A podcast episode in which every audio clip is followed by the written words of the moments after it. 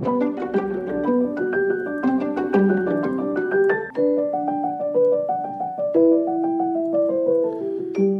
willkommen, neue Folge Sprung im Ei. Hallo Silvia. Guten Morgen, Jochen. Hallo. Spannendes Thema heute. Es geht um die Wechseljahre und zwar nicht um die normalen Wechseljahre. Es geht um das Thema, wenn die Wechseljahre viel früher eintreten, als es normalerweise üblich ist. In der Regel sagt man so, Durchschnittsalter für die Menopause ist so 51, aber es gibt Frauen, die deutlich darunter liegen. Können wir mal kurz sagen, was sind denn so, also wann kann man es am frühesten eigentlich kriegen? Oh je, wann kann man es am frühesten kriegen? Also eigentlich schon in den Zwanzigern. Und ähm, ja, man spricht von einer äh, prämaturen Ovarialinsuffizienz, wenn es eben vor dem äh, normalen Alter äh, passiert, und zwar unter 40. Und ähm, das heißt ja Wechseljahre, also es ist ein fließender Übergang. Es ist jetzt nicht so Stopp und der Eierstock hört auf zu arbeiten, sondern ähm, die Funktion des Eierstocks erlischt so langsam. Und wie die Menopause, vielleicht sollte man das nochmal erklären als Begriff, Menopause ist äh, quasi die letzte Blutung plus ein Jahr. Und dann spricht man, man hat eine Menopause gehabt. Und ähm, also die, die allerletzte Blutung, ab da dann ein Jahr, keine Blutung mehr und dann ist man durch mit den Wechseljahren. Mhm. Aber wenn es Frauen ganz früh trifft, schon in den 20er Jahren, äh, von wie, wie, wie groß ist der Anteil ähm, der Betroffenen ungefähr? Ist das ein Prozent, 0,1 Prozent?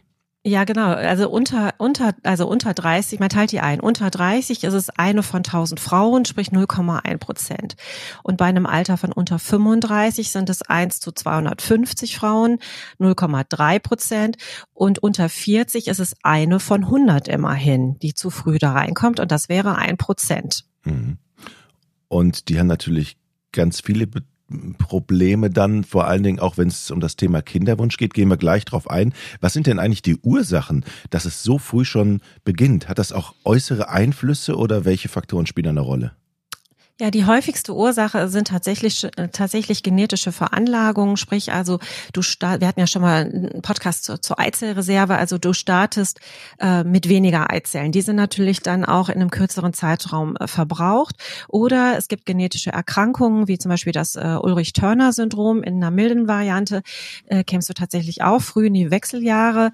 Ähm, wenn das ausgeprägter ist, das Ulrich-Turner, bekommst du überhaupt keine Penetrationsblutung. Du startest gar nicht erst. Und es gibt das fragile X-Syndrom.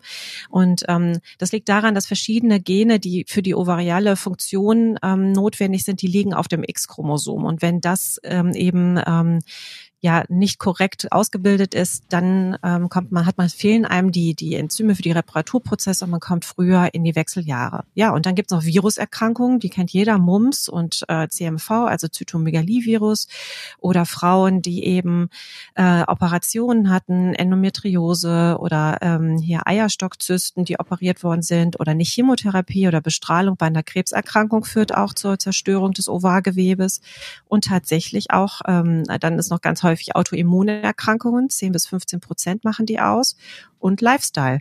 Also Rauchen, eine Zigarette zusätzlich pro Tag verkürzt die Fertilitätsdauer um zweieinhalb Wochen und regelmäßiger Alkoholkonsum ähm, führt ähm, zur Menopause, die ein Jahr eher startet. Mhm. Zweieinhalb Wochen, das ist aber eine Menge. Ja, pro Zigarette, ne, die zusätzlich geraucht wird. Wow. Das ist aber heftig. Ähm, Woran merke ich es? Also was sind die Symptome? Wie stelle ich es fest? Also die Symptome sind klassisch, wie man, wie wir die alle kennen, vielleicht von unseren Müttern. Also man hat äh, unregelmäßige verkürzte Zyklen, so fängt es an, ähm, eben bis zum Ausbleiben der Blutung.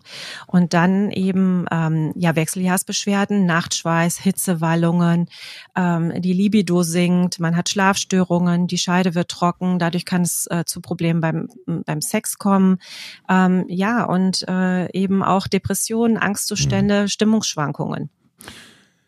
Nun kennt ihr Frauen euren Körper ja, wie ich weiß, sehr gut und könnt ganz intensiv in euch hineinhorchen. Ja, also ich könnte mir theoretisch auch vorstellen, korrigiere mich, wenn ich falsch liege, dass die Frauen das auch irgendwie spüren, selbst wenn sie jung sind, dass sie sagen, Mensch, das sind doch genau die Anzeichen, das, das, das ist doch sehr komisch. Die, die Stellung einer Diagnose bei einer sehr jungen Frau stelle ich mir relativ schwierig vor, weil es erstmal nicht auf der Hand liegt, oder?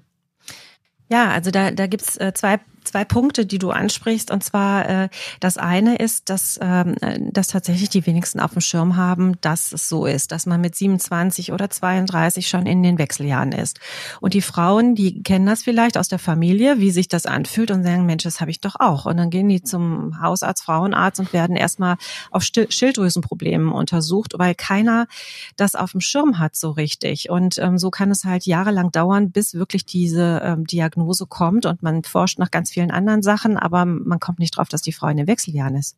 Und der zweite Punkt ist, dass eben unter der Pilleneinnahme oder einer Hormonspirale, ähm, die kaschieren ja, man hat ja dann regelmäßig eine Blutung und dahinter merkt man gar nicht, was passiert denn am Eierstock. Und wenn man die dann absetzt, weil man Kinderwunsch hat, zum Beispiel, äh, bleibt dann die Regelblutung aus. Dann kriegen die gesagt, na ja, ein halbes Jahr nach Pilleneinnahme ist das schon okay, dass die Regelblutung wegbleibt und ähm, dass sie da körperliche Störungen haben wie Nachtschweiß und so, kostet die Hormonumstellung.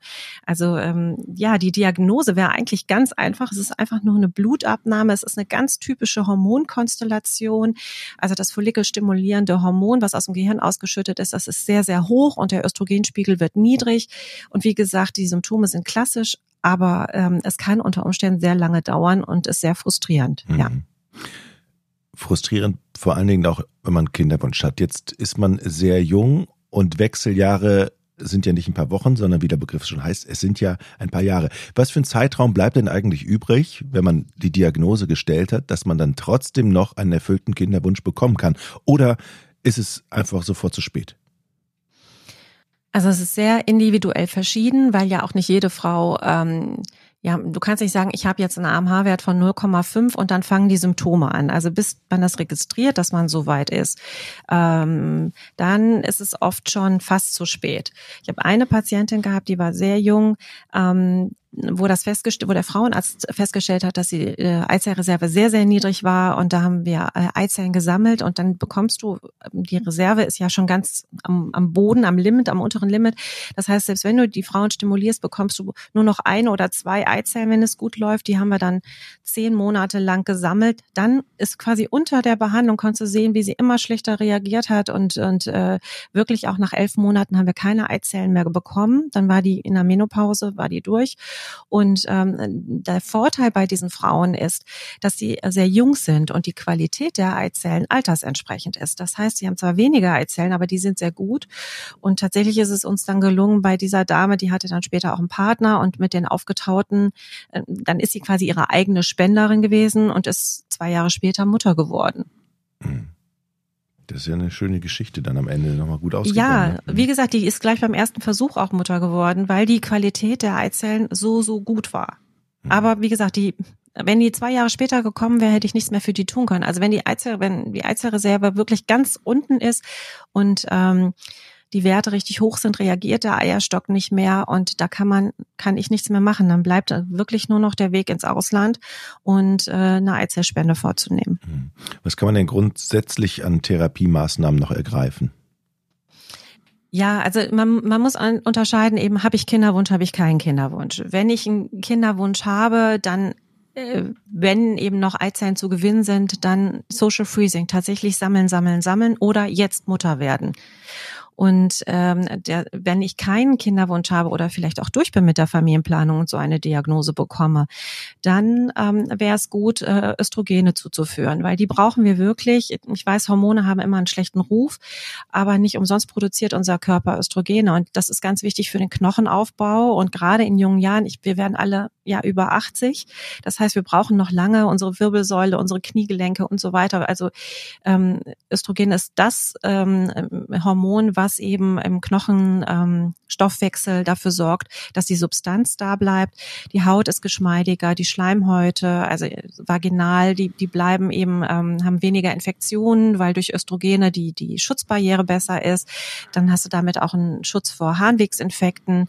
Die Gewebedurchblutung wird durch Östrogene gefördert. Schützt vor Arteriosklerose und damit eben Folgen dann später wie Herzinfarkt und Schlaganfälle. Und wenn du eben länger einen Östrogenmangel hast, weil du schon mit 30 diese Problematik hast, dann bist du ja 20 Jahre zu früh, lebst aber genauso lang wie die anderen, kann man sich vorstellen, dass du dann auch, je nachdem, was für ein Lifestyle dann auch noch dazu kommt, eben ähm, mehr Probleme hast. Ne? Mhm.